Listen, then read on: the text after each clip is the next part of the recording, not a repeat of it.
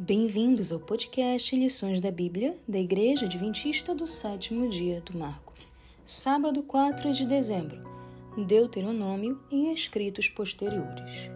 O verso para memorizar está em Deuteronômio 10, 15.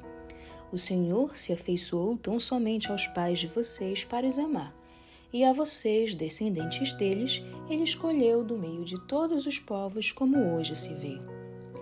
Uma das coisas fascinantes sobre a Bíblia, em especial o Antigo Testamento, é a frequência com que se refere ou alude a si mesma, isto é, escritores posteriores do Antigo Testamento referem-se aos anteriores. Os que escrevem depois usam os escritos dos que escreveram antes para apresentar seu ponto de vista. O Salmo 81, por exemplo, volta ao livro do Êxodo e quase cita literalmente a introdução aos Dez Mandamentos. Eu sou o Senhor, o Deus de vocês, que os tirei da terra do Egito. Salmo 81, 10. Em todo o Antigo Testamento, Gênesis é mencionado, especialmente o relato da criação, como no exemplo de Jeremias 4:23 em paralelo com Gênesis 1, 2. Olhei para a terra e eis que ela estava sem forma e vazia.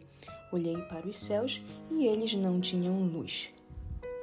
Muitas vezes, os escritores posteriores do Antigo Testamento, como os profetas, se referiram ao livro de Deuteronômio, o qual desempenhou papel central na vivência da aliança no começo da história de Israel. Nesta semana, o foco do estudo será a maneira pela qual o livro foi usado por escritores posteriores. Que partes de Deuteronômio eles usaram e que pontos defendiam que são relevantes no presente.